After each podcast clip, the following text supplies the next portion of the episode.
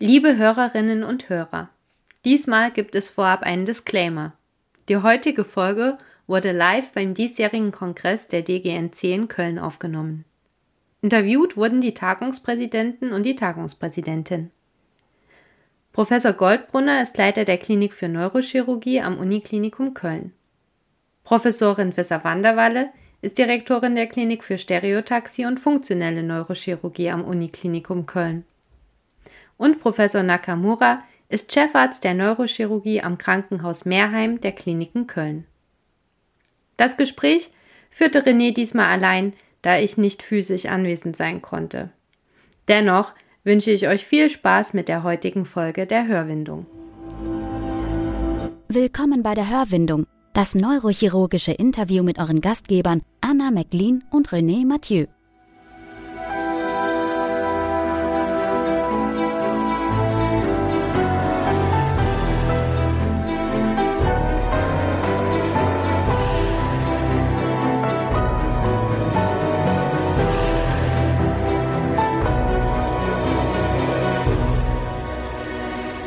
Vielen Dank, dass das heute Abend oder heute Nachmittag fast, muss man sagen, geklappt hat. Ich freue mich sehr, dass ich mit allen drei Tagungspräsidenten heute sprechen darf.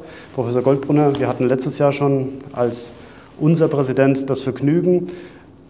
Danke dafür. Vielleicht als allererstes die Frage in die Runde. Wir hatten vorhin schon, als wir hergelaufen sind, kurz darüber gesprochen. Es wird unglaublich gut angenommen. Und im Vorwort steht ja auch, dass Sie sehr froh sind, dass Sie es wieder in Präsenz machen können. Die Veranstaltung, so wie wir es bis jetzt wahrgenommen haben, hat unsere Erwartungen sogar noch deutlich übertroffen. Wir sind erstens froh, dass wir es überhaupt in Präsenz machen konnten, aber offenbar sind mehr als nur wir froh, dass es in Präsenz klappt. Wir hatten vor zwei Wochen schon an die 1300 Anmeldungen, was ein einsamer Rekord ist, also ähm, inklusive allen auch Industrie. Aber da wir gerade bei Industrie sind, die sind offenbar auch von Corona ausgetrocknet. Da haben wir einen Riesenzuspruch erlebt. Das ist sicherlich die größte Industrieausstellung und da sind wir ungeheuer froh und auch dankbar dafür. Hm. Ich habe auch gerade gesagt, ich war gerade auch in Ihrer Session noch gewesen über die Tiefenhirnstimulation. Also selten um die Uhrzeit so einen vollen Saal erlebt, muss ich sagen, ja. ja bei der Jahrestagung. Ja. Ja. Wie war Ihr Eindruck, Ihr persönlicher? Also das Publikum war ja offensichtlich da, auch sehr engagiert, bis zuletzt sehr viele Fragen gestellt. Ja, offensichtlich. Also ähm, wenn ich vergleiche mit, mit Kongressen funktioneller Neurochirurgie, dann bin ich das gewohnt, dass, äh, dass es viele Teilnehmer gibt. Aber jetzt war ich auch sehr positiv überrascht. Also es gibt äh, deutlich auch Interesse an äh, dieses äh, Thema. Äh, und auch die Diskussionen waren sehr äh, interessant und äh, sehr auf, aufgeregt. Ja. ja, genau. Sie haben es gerade angesprochen, vielleicht ist es das wirklich, ähm, wenn ich die Frage weiterreichen darf, was uns so ein bisschen gefehlt hat, der persönliche Kontakt. Es ist doch was anderes, wenn man sich nicht nur über den Bildschirm sieht, mutmaße ich. Ja, nee, das, ich denke, das merkt man wirklich bei allen, also Teilnehmern, Ärzten, Ärztinnen, aber auch bei den Industrievertretern, ne? dass, man, dass man doch wieder mal das Lächeln unter der Maske sehen kann, ja, und auch nicht am Bildschirm, sondern live. Und das ist, das ist schon, das merkt man, dass, dass da so eine gewisse Pandemiemüdigkeit vielleicht auch ist und dann, dass, dass alle eigentlich froh sind, dass man sich treffen kann und in Personen dann so einen Kongress dann auch wieder mal besuchen und veranstalten kann. Ich hatte auch gerade das Erlebnis, weil Sie Industrieausstellung sagten, ich lief zur Industrieausstellung runter und traf dann tatsächlich jemanden, mit dem ich vor 20 Jahren studiert habe. Den habe ich seit acht Jahren nicht mehr gesehen. Der war lange in Essen gewesen, dort Oberarzt. Ich glaube, das macht so aus. Wie soll das online funktionieren? Wie soll man sich da spontan treffen können? Ja? Das, das, Netzwerken geht ja wirklich nur in Präsenz. Ja? Die, äh, wir haben in, in den Corona-Zeiten viel gelernt, so nervige Business-Meetings, die zwei Stunden lang in Berlin stattfinden sollten da sind wir früher mit dem Flugzeug hingeflogen und dann wieder zurück. Den ganzen Tag haben wir ans Bein geschmiert. Sowas macht man heute vom Bildschirm, von, vom Büro aus. Das geht wunderbar.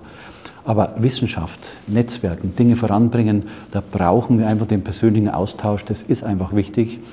Und wir sehen gerade an dieser Tagung, das empfinden alle so und die kommen super gerne. Und da sind wir echt froh. Ja, in den letzten Jahren ist uns bewusst geworden, wie sehr wir das mögen, einander mal persönlich, persönlich zu treffen. Und es ist auch äh, so, dass man oft so beim Gläschen oder wenn man zusammen isst, dass dann spontan auch äh, gute Ideen kommen und äh, ja, dass dann auch äh, fruchtbare Kooperationen entstehen, also ungeplant. Für die Industrie muss es ja eigentlich auch ähm, ja, nicht schrecklich gewesen sein, aber ich merke es selber, wenn man jetzt runtergeht, es ist viel los, man geht doch mal hin, man lässt sich doch mal was zeigen, man schaut doch mal vielleicht was an, was man jetzt nicht angeklickt hätte. Ja, das ist halt auch ein Punkt, der total gefehlt hat. Ne? Dass man, man möchte sich ja die Geräte auch anschauen und als Chirurg am Anfassen und Mikroskop oder Exoskop ausprobieren, wie auch immer, jetzt mal nur als Beispiel. Das ist digital einfach nicht machbar oder möglich und irgendwann will man das in also live sehen im Einsatz und dafür ist es einfach notwendig, dass man Präsenz die Veranstaltung hat. Ja, wir hatten auch bei uns in der Klinik tatsächlich das Problem, wir konnten auch gar niemanden reinholen. Ja, also nur in Ausnahmebedingungen uns mal was zeigen lassen. Ja, Exoskop war jetzt in unserem Umfeld auch immer ein großes Thema, weil man das natürlich auch hätte eher transportabel mit wohin nehmen können, beispielsweise. Drei Tagungspräsidenten und eine Präsidentin, das ist ja nicht äh, gewöhnlich. Wie kam es dazu? Also wir haben äh, in der Uniklinik in Köln zwei äh, Kliniken für Neurochirurgie, eine für allgemeine Neurochirurgie. Ähm, Herr Goldbrunner ist der Direktor und ich leite die Klinik für, ähm, für taktische und funktionelle Neurochirurgie. Äh, eins und zweitens dann gibt es noch die andere Klinik an der anderen Rheinseite, die städtische Klinik in Köln-Meerheim und da ist äh, Makoto Nakamura äh, der Direktor. Also wir haben uns sehr, wir waren eingeladen von Herrn Goldbrunner, ob wir nicht als Co-Präsident auch mitmachen wollten und äh, wir haben uns äh, sehr gefreut und das zeigt auch unsere enge Zusammenarbeit. Nee, also wir haben das durchaus als Chance begriffen. Wir sind halt drei Direktoren hier in Köln, in, in, in Köln und ähm, mit dieser Dreierkombination gewinnen wir alle. Keiner verliert, jeder gewinnt und ähm, wir können auch in unserem sehr kompetitiven Fach, denke ich, eine gewisse Partnerschaft ausstrahlen. Also es geht, es geht nicht nur zusammen, es geht sogar besser zusammen. Das sollte so ein bisschen eine Botschaft sein. Und ähm, ich glaube, die kommt an. Ähm, da kann ich auch noch mal kurz hinzufügen, dass wir, bevor das Thema war, eigentlich guten Austausch hatten. Also das war Netzwerkbildung, neurovaskuläres Netzwerk beispielsweise. Ne? Da ist der ähm, Stu Roland auf uns zugekommen und dass wir das dann im großen Rahmen hier in der Region Köln gründen. Diverse Studien, also chronische Subduralhämatome, ähnliches, wegen SOPs und ähnliches. Also das heißt, es war schon eine gewisse rege Austausch da auf akademischer, wissenschaftlicher Ebene, Netzwerkebene. Und ich denke, ähm, jetzt ähm, haben wir die Jahrestagung zusammen vorbereitet. Wir haben auch gesehen, dass wir ich glaube, wunderbar zusammenarbeiten können. Einfach auch diese Routine-Sachen, die stressigen Dinge, Vorbereitungen, die man vielleicht gerne macht, nicht gerne macht und so. Und äh, also ich, zumindest ich habe das Gefühl, dass, äh, dass das alles so einfach schon sehr glatt, sehr gut irgendwie gelaufen ist. Ja. Harmonisch. Sehr harmonisch. Von, von harmonisch ja, ja. Und äh, wirklich super. Obwohl wir drei Menschen sind und daher. Aber den Eindruck kann ich zurückspiegeln. Ja. Sie nahmen das Wort kompetitiv. Wo denken Sie, ist das begründet bei uns? Also ich meine, gut, chirurgische Fächer sind dafür berühmt und berüchtigt, das darf man wohl so sagen. Ja. Wir sind alle Alpha-Tiere. Also nicht nur die Männer, also wenn ich das so sagen darf, auch die Damen, die bei uns groß werden, wir sind Alpha-Tiere. Wir wollen vorankommen, wir sind kompetitiv erzogen worden, wir sind kompetitiv aufgewachsen. Und das hat zum einen positive Seiten, natürlich, man macht mehr, aber es kann halt auch negative Seiten haben, wenn man nicht mehr nach links und rechts schaut, sondern nur noch froh ist, wenn der andere hinten bleibt. Aber es kann durchaus gut sein, wenn der andere Schritt hält und man gewisse Dinge gemeinsam macht. Ja, wir haben das auch so erfahren. Also wir besprechen Patienten in, in gemeinsame Boards.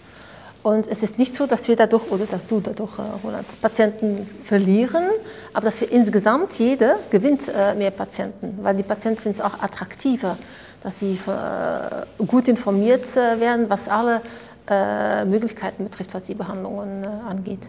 Wir haben ja auch einen informierteren Patienten heutzutage. Also ich denke, das ja. ist eine Grundvoraussetzung, dass man Boards anbietet, die zumindest fächerübergreifend sind. Ja. Ich denke, anders können wir das nicht mehr bewerkstelligen. Ja. Eine große Herausforderung ist ja die Personalisierung. Auch das steht im Vorwort mit drin. Ähm, das wird ja auch hier in der Tagung so ein bisschen adressiert. Wo sehen Sie da vielleicht die Herausforderungen? Ja, die Herausforderung, also ich sehe es jetzt so, dass, dass die Dinge durchaus auch komplizierter werden können, weil man einfach, das sieht man in der Neuroonkologie sehr schön, es gibt hunderte von Marker irgendwann wahrscheinlich, die man bestimmen kann. Wenn das dann alles personalisiert zugeschnitten werden kann, dann ist das super, aber es wird komplizierter. Man kann sich gewisse ähm, Patterns einfach nicht mehr merken. Das fängt jetzt schon an mit der Klassifizierung der Tumore letztendlich auch. Ne? Bei den Gliomen angefangen, bei den Meningiomen wird es vielleicht auch dann äh, soweit sein, ja, dass man da mit dem Methylierungsklassifizierung und Molekulargenetik letztendlich dann auch in die Richtung kommt, jetzt mal nur als Beispiel. Ähm, aber letztendlich, ähm, das Ziel ist ja eine bessere Patientenversorgung und ich denke, das, das wird halt dadurch schon erreicht. Und nicht Pauschalmedizin betrieben, sondern wirklich äh, für jedes Individuum einzeln zugeschnittene Therapieform angeboten. Ja. Gerne wird ja da dann auch Digitalisierung ist sowieso eine der Herausforderungen, aber eben auch künstliche Intelligenz damit verknüpft oder zumindest in Verbindung gebracht, dass uns sozusagen eine Software dann sagt, die und die Konstellation spricht dann dafür. Das, was sofort auch bei mir dann immer so ein bisschen auslöst, ist so, man möchte natürlich nicht degradiert werden zu demjenigen, der nur noch ausführt. Wenn man sich natürlich etwas mehr damit beschäftigt, merkt man, es ist sehr viel tiefer gehend. Und ich glaube, auch da äh, habe ich ja auch im Programm gesehen, das wird etwas sein, was uns noch sehr lange beschäftigen wird. Die ist weniger die Digitalisierung, aber mehr die Nutzung der künstlichen Intelligenz. Da sind wir ganz, ganz am Anfang. Da, ist die, da sind wir noch in einer sehr flachen Kurve. Die wird aber in sehr wenigen Jahren noch wesentlich steiler werden. Da werden wir, uns, werden wir noch alle mit dem Kopf schütteln. Ähm, wie allen bekannt ist die Entwicklung in der Pathologie, schrägstrich Neuropathologie, mit den molekularen Markern, die du angesprochen hast. Wir kennen die Entwicklung in der Radiologie, äh, da ist es äh, für jeden ersichtlich. Aber diese Dinge übertragen sich eben auch auf uns direkt. Wir haben heute mehrere Beiträge gehört zu, zum interoperativen Einsatz von konfokalmikroskopischer Darstellung der Tumorränder direkt im OP, von ähm, Schnellschnittdiagnostik mit, ähm, mit Raman-Spektroskopie und ähm, Bestimmung von komplexen Diagnosen mit extrem hoher Treffsicherheit, Klammer auf, besser als der normale Neuropathologe, Klammer zu, im Rahmen von künstlicher Intelligenz, wenn man die Maschine nur mit genügend vielen Daten füttert. Da werden wir in den nächsten wenigen Jahren, zwei, drei Jahren schon, wird die Welt anders ausschauen. Das ist eine irre Entwicklung und da müssen wir und natürlich auch die Industrie auf Zack sein. Da müssen wir dabei sein.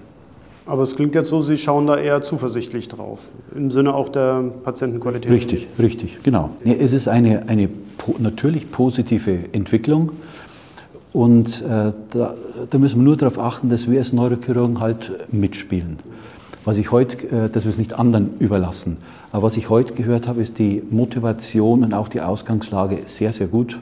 Wir haben viele Arbeitsgruppen an vielen Kliniken, an vielen Kliniken die da upfront mit dabei sind und das äh, gefällt mir sehr gut. Die Tiefenhirnstimulation ist ja seit jeher sehr technikaffin.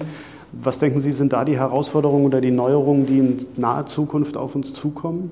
Ja, also die Anforderungen werden höher und höher werden. Also für mehr als 20 Jahre gab es für DBS nur einen Typ Elektroden. Äh, Elektroden mit vier ringförmigen Kontakten. Jetzt gibt es die direktionalen äh, Kontakte, mit denen man in eine Richtung stimulieren kann.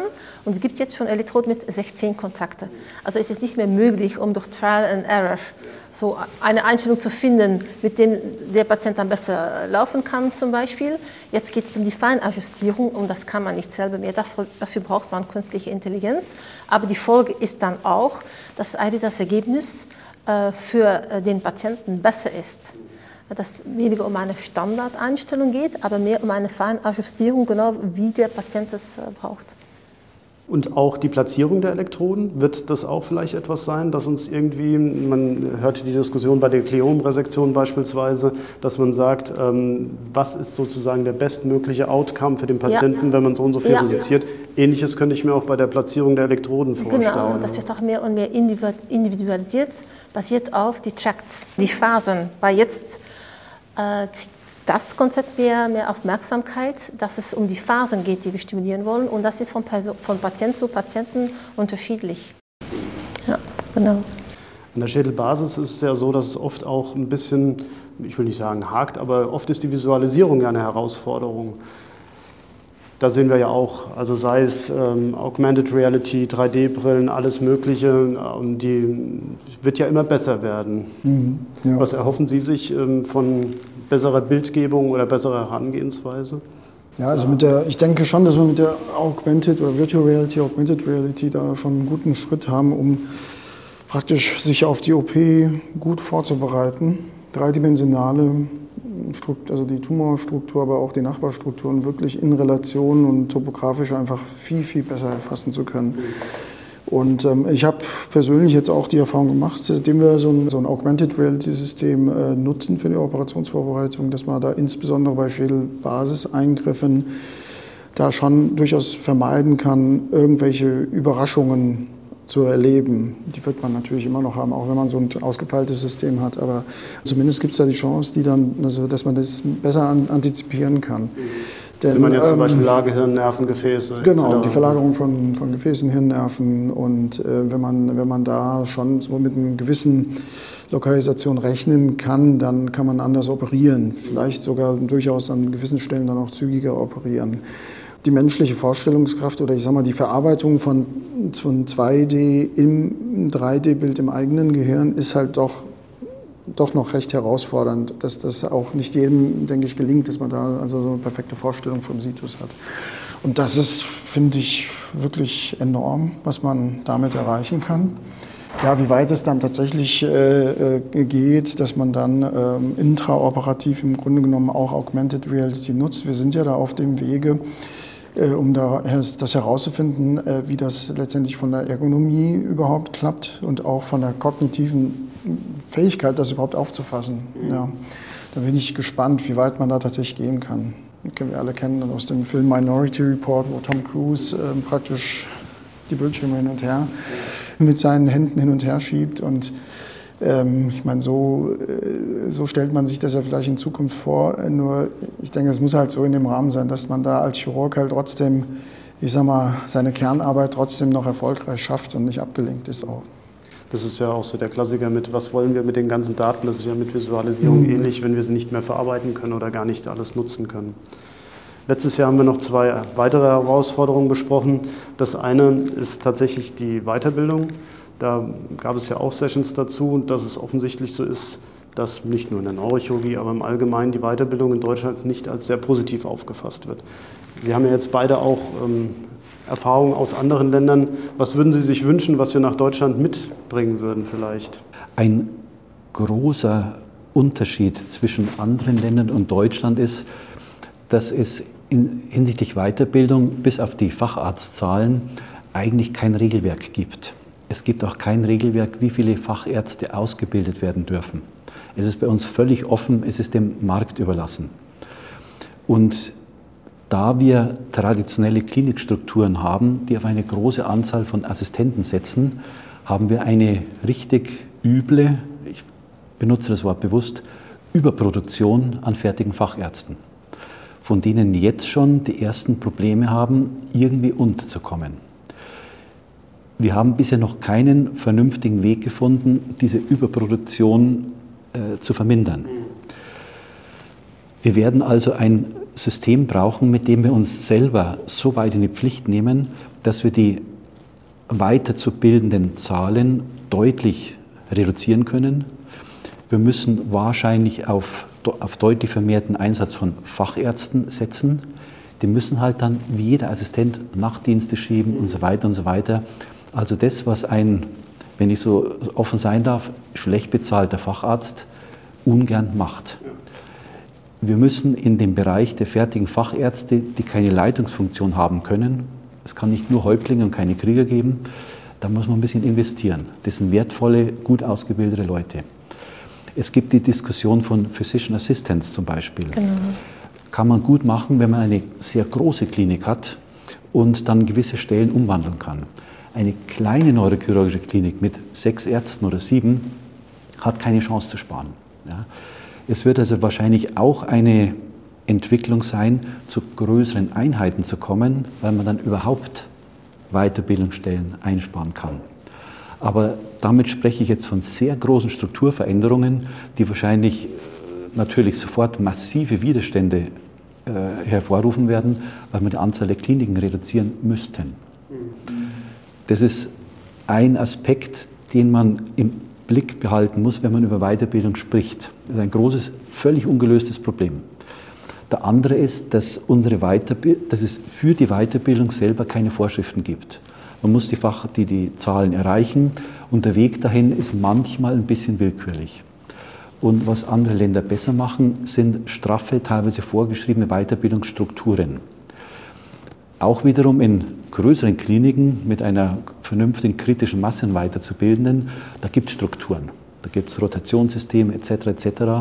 Eine kleinere Klinik muss von der Hand in den Mund leben.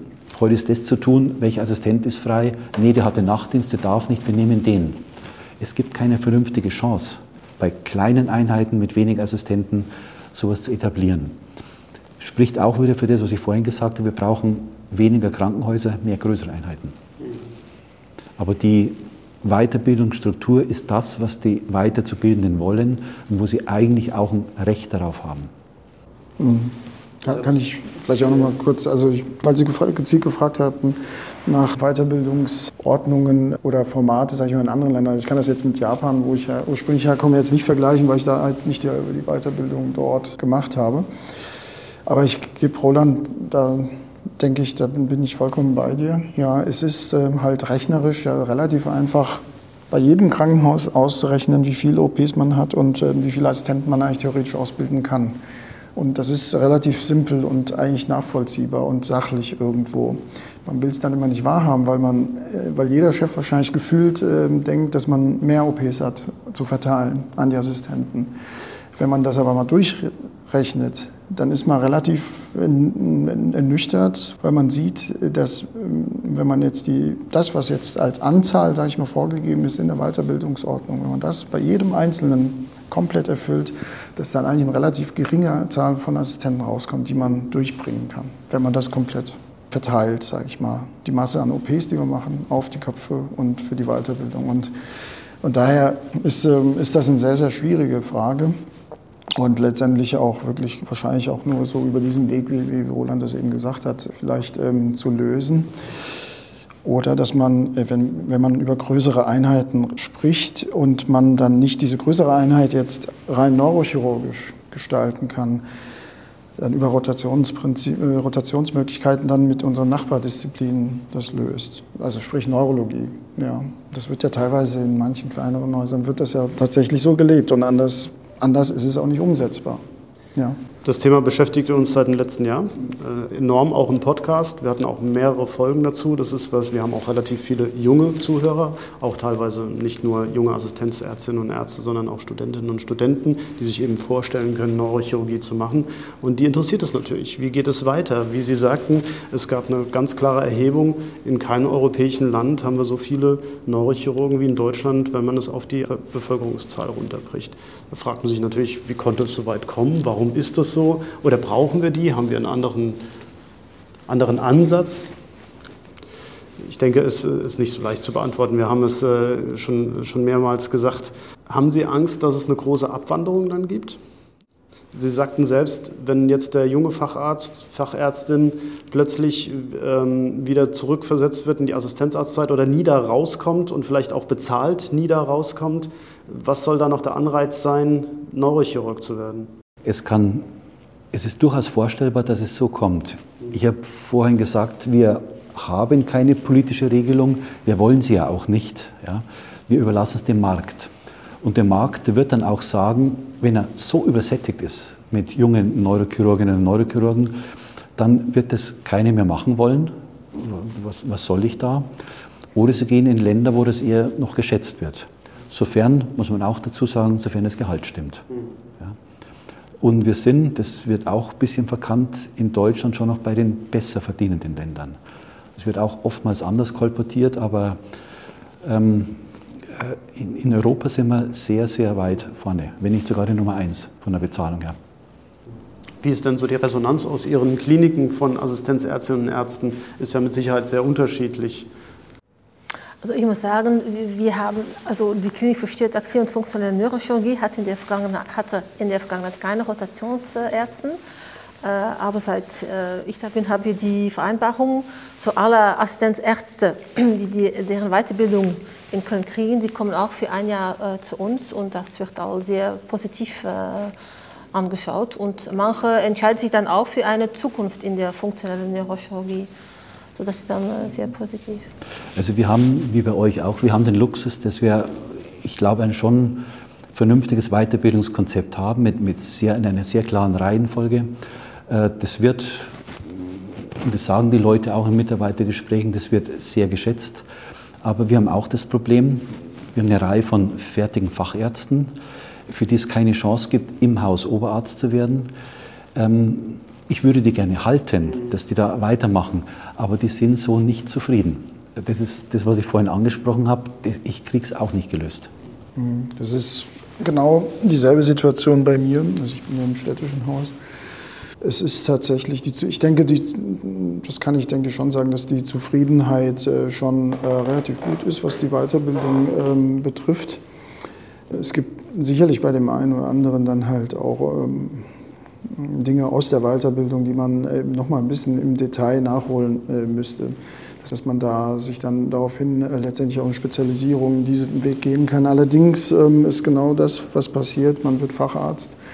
Die Pyramide ist halt nun so, die ist nicht umgekehrt, sondern die ist so, wie sie ist. Und, und auch hier kann man kann man äh, im Grunde genommen da rechnerisch äh, sich ausdenken, was in den nächsten Jahren passiert. Wie viele Leute kommen nach, äh, wie viele können überhaupt Oberarzt werden. Und das ist ja nun mal begrenzt. Und es sind nicht mehr Oberärzte als Assistenzärzte. Und ähm, die, die Leute, die dann nun Facharzt geworden sind, die brauchen Motivation, die brauchen etwas, wo sie sich wirklich, wo sie aufgehen können. In irgendein Thema kann das sein. Das kann das können auch administrative Dinge durchaus sein ja, oder Funktionen, die man vielleicht doch übernimmt, die jetzt so, ich sag mal, äh, so fast eigentlich ein Oberarzt machen, übernehmen sollte. Aber zumindest mal einen Ansporn äh, zu geben und äh, man, dass man dann das Gefühl hat, man kommt weiter, man macht dann irgendwie mehr wichtige Sachen, verantwortungsvollere Dinge. Und ich denke, solange man das geben kann, sind ähm, unsere Leute einigermaßen zufrieden. Aber am Ende des Tages will man doch die nächste Stufe erreichen. Und das ist rechnerisch einfach, ja, egal wie man es dreht und wenn nicht möglich. Es ist auch schon das Wort kompetitiv gefallen. Wenn wir das natürlich auf wenige Ausbildungsstellen beschränken, wird der Konkurrenzkampf noch größer werden. Das ist etwas, was so ein bisschen ähm, als Rückmeldung auch bei uns ankam, dass dann schon auch die Angst besteht, dass es in einem Fach, wo man sowieso schon viele Stunden investieren muss, ich denke, das kann ich so sagen, dass man dann noch mehr vielleicht der Ausbeutung ähm, Opfer fällt, weil eben viele Leute sind, die um wenige Stellen konkurrieren, sagen wir es mal so. Und wir hatten die Situation ja schon. Ja, wobei, gut, ich stehe jetzt auf der anderen Seite. Ich bin jetzt nicht der Weiterzubildende, ich bin, ich bin der Chef von so, von so einer Klinik. Die Regulationen des Arbeitszeitgesetzes sind schon so streng und werden auch so scharf eingehalten, dass diese Ausbeutung, wie wir sie tatsächlich noch erlebt haben, ja, 100-Stunden-Woche war normal, das glaubt man heute kein mehr, keiner mehr. Das, das gibt es nicht mehr. Natürlich ist der Druck höher, das verstehe ich. Aber das ist dann auch korrekt innerhalb des Marktes. Der Markt bedingt dann auch, dass jemand sagt, nee, das tue ich mir nicht an. Ich gehe lieber in ein Fach, wo ich eher geschätzt werde als da, wo ohnehin schon viel zu viel sich tummeln und es gar nicht gern gesehen wird, wenn ich mich da auch noch reindränge. Ist auch eine Marktkomponente. Weil Sie das gerade ansprachen, ähm, mit dem Arbeitszeitschutzgesetz, das hat sehr viel verändert. Also ich hatte noch, ja, wie soll man sagen, ich hatte noch die Möglichkeit, in sechs Jahren meinen Facharzt zu machen, ohne Probleme. Ich hatte danach die Zeiten voll. Aber das war auch bedingt, weil ich eben diese Stundenanzahl eben auch machen musste. Das ist heutzutage fast gar nicht mehr schaffbar. In wenigen Fällen, in großen Kliniken vielleicht, aber auch nicht bei allen. Mhm. Ja, ne, das ist, ich sehe das auch wirklich als Problem. Ich muss natürlich jetzt gucken, dass ich mich nicht zu sehr herauslehne, aber man kann nachvollziehen, warum dieses Gesetz entstanden ist in Europa. Und es hat ja eine gewisse Vorgeschichte. Es gab ja nun auch, wenn man so, es so will, gewisse Ausbeutung vielleicht in Anführungsstrichen. Und ähm, das hat schon auch seine Richtigkeit, denke ich, in der Hinsicht. Aber was halt, ähm, was halt schon problematisch ist, dass es eine Bestrafung für, für Leute gibt, die Leistungen bringen wollen, sich freiwillig ja, dazu melden und das machen möchten. Und mehr arbeiten möchten und alles. Und da ist es, kann es aus meiner Sicht einfach nicht in Ordnung sein, dass man da Sanktionen erleben muss. Ja, sowohl der Chef als auch der, derjenige selbst dann auch. Und, und ähm, daher ergibt sich automatisch ein System, das reglementiert ist von der Arbeitszeit her und mit dem müssen wir irgendwie klarkommen. Und da haben wir schon irgendwo ein Problem, das ganze Pensum unterzukriegen. Und das ist bei einer gewissen, ab einer gewissen Anzahl von Assistenten halt dann auch wieder schwierig, dass man das dann in den sechs Jahren halt nicht mehr umgesetzt bekommt. Ja. Die umgekehrte ähm, Argumentationskette ist ja immer, dass man es eben auch fairer gestalten will und eben nicht denjenigen, denen vielleicht nicht die Möglichkeit ist, durch Familie äh, eben die Chance nehmen will. Und das eben, wenn man, weil Sie sagten, ähm, man bestraft denjenigen oder diejenige, die mehr arbeiten möchte. Das ist de facto so, aber es das heißt natürlich im Umkehrschluss, dass man auch denjenigen und die, diejenige beschützt, die nicht mehr arbeiten kann. Jetzt ist die Frage, worauf wir hinaus wollen. Ja. Also grundsätzlich ist das Arbeitsgesetz schon richtig. Das, was wir damals gemacht haben, was Sie auch noch miterlebt haben, das war weder für uns noch für die Patienten gut. Das muss man schon mal feststellen. Das, das konnte so nicht weitergehen. Wir erleben halt auch, wie du gesagt hast, Makoto, eine harsche, völlig überzogene Auslegung mit äh, hysterischen Sanktionen wenn jemand äh, mehr als 8,5 Stunden am Tag arbeitet, äh, nach, nach 8 Stunden 30 fällt man sofort tot um, wird uns äh, vorgelebt. Wir wissen, dass das nicht stimmt. Also eine gewisse begründete Flexibilität sollte man ermöglichen. Und es darf ja auch nicht ins Umgekehrte umschlagen, nur weil eben die 8 Stunden 30 rum sind, dass man den Patienten, den man gerade behandelt, sozusagen liegen lässt für den nächsten oder die nächste, die da kommt. Ja. Das hat ja auch einen Qualitätsanspruch, den wir da haben. Es passiert ja nicht. Aber da es nicht passiert, ist man schon wieder im äh, legalen, grauen Bereich. Man muss sich rechtfertigen und Briefe schreiben. Das ist unsinnig. Ich hatte es eben gerade schon angesprochen, dass ähm, wie gesagt, wir hatten uns ja auf eine halbe Stunde geeinigt. Das ist jetzt dann demnächst vorbei. Vielleicht so in, in die, die letzte Frage in die Runde. Ähm, ein großes Thema ist natürlich auch, wir haben sehr wenige Frauen in der Neurochirurgie. Vor allem auch in Führungspositionen haben wir sehr, sehr wenige Frauen. Es kommen aber sehr viel mehr Frauen nach. Und ich denke, da ist, das ist nicht nur eine Herausforderung, sondern auch eine Chance aus meiner Sicht, die man angehen muss. Das sehe ich auch so. Also Frauen, äh, wie soll ich sagen, die haben natürlich auch die Qualitäten, aber manche Entscheidungen zum Beispiel äh, werden anders getroffen von Frauen als von Männern. So die, das Beste ist eine Kombination von beiden, auch was Führung äh, betrifft. Ich muss sagen, auf der anderen Seite, äh, als ich nach Deutschland gekommen bin, war ich ganz äh, überrascht, äh, wie schwierig das ist für junge Mütter, äh, um zum Beispiel einen Kinder, Kinderplatz zu finden. Also das ist in Belgien und den Niederlanden ganz anders organisiert. Also da muss ich sagen, haben die deutschen Frauen es doch schwieriger als in den anderen Ländern. Das unbedingt. Ja, wir, müssen, wir müssen über Struktur sprechen. Der Wille ist da von allen Beteiligten, äh, dass die große Anzahl an Frauen, die über 70 Prozent der Studierenden sind, sind Frauen, im Schnitt wahrscheinlich um die 60 Prozent der Assistentinnen, äh, der Assistenten sind weiblich, würde ich mal äh, schätzen, der Weiterzubildenden. Jetzt müssen wir genau gendern natürlich. Bei den Oberärzten sind es dann noch irgendwie 20 Prozent oder so.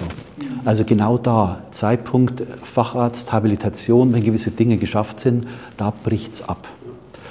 Und äh, da bräuchten wir halt, weil dann Kinderwunsch da ist, manchmal ändert sich auch in der Einstellung was. Äh, da, da, muss ich jetzt wieder aufpassen, jetzt stehe ich wieder auf Glatteis, aber ich denke, manchmal ändert sich auch die Einstellung, wenn man Familie hat. Aber es gibt genügend, die weitermachen wollen, die auch Liebe für das Fach haben und ähm, Motivation, Ehrgeiz. Und da fehlt es dann echt an den Strukturen. Mhm, ja. Und äh, das können wir Klinikdirektoren äh, auch nicht lösen. Wir sind dann die Bösen, die, die, die, die alten Machos, die das nicht wollen. Aber äh, dann kommen die Strukturprobleme, die du zitiert hast. Ja? Ja. Die finden keinen Kita-Platz, völlig so dämliche Dinge. Ja? Und danach einmal, dass man die Position hat, muss man auch mehr und härter arbeiten. Ich gebe ein Beispiel. Äh, wir sind 15 Prozent Frauen, aber in den Kommissionen in der Fakultät sollen 50 Prozent von Frauen besetzt sein. Also das bedeutet, dass wir dreimal, mindestens dreimal äh, so viel arbeiten mussten als die Männer, was mhm. die Kommissionsteilnahme betrifft. Ja. Das, ist die, das ist die Zweischneidigkeit dieser sehr hehren Gendergerechtigkeit. Die geht in vielen, in vielen Belangen geht die nach hinten los. Ja, die wird bestraft. Mhm. Ja.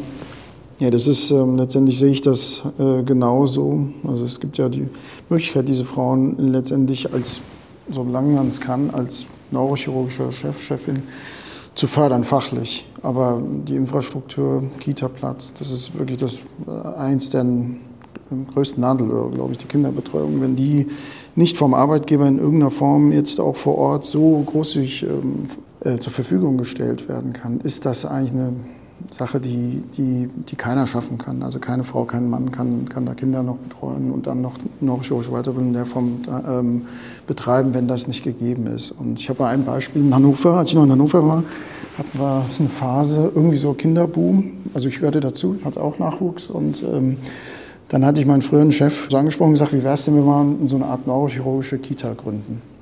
Also, weil wir einfach, es waren, halt, es waren jetzt nicht Massen an Kindern auf einmal da, aber schon einige. Und dann äh, wurde ich von meinem Chef beauftragt, äh, mich mal zu erkundigen, äh, wie man das macht. Und ich, hab, ich war an vielen Stellen und habe gesehen, das ist eine Sache der Unmöglichkeit. Also es gibt so viele Auflagen, Quadratmeter, wie viel und äh, pipapo. Also so Bestimmungen, die man nicht erfüllen kann. Damit war das Projekt schon erledigt. Ja. Und klar, das, das mal nur als ganz einfaches Beispiel. Es wird einem nicht einfach gemacht. Ähm, ich denke, der Wille ist da bei allen, auch in der Neurochirurgie, dass man Frauen in der Weiterbildung fördern will und dann später in Führungspositionen auch. Und ich denke, wir machen das alle aktiv so gut wir es können und stoßen da an diese Grenzen. Es ist ein gesamtgesellschaftliches Problem. Mhm. Ich denke, ja. das ist definitiv mhm. so. Ja. Ganz herzlichen Dank, dass Sie sich die Zeit genommen haben. Sehr gerne. Sehr gerne. Gebt uns bitte Feedback, indem ihr uns auf unserer Seite hörwindung.de einen Kommentar hinterlasst oder eine Audionachricht sendet. Gerne könnt ihr uns auch auf Twitter oder Instagram unter Hörwindung folgen. Wir freuen uns sehr auf den Austausch mit euch.